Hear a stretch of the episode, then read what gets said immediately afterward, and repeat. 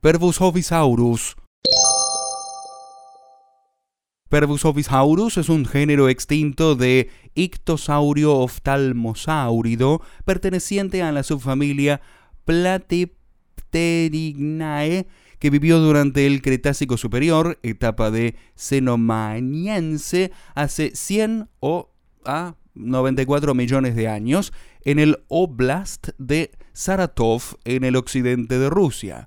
Fue descrito originalmente como un subgénero de Platypgeius, pero investigaciones posteriores mostraron que es distinto de la especie de tipo uh, p.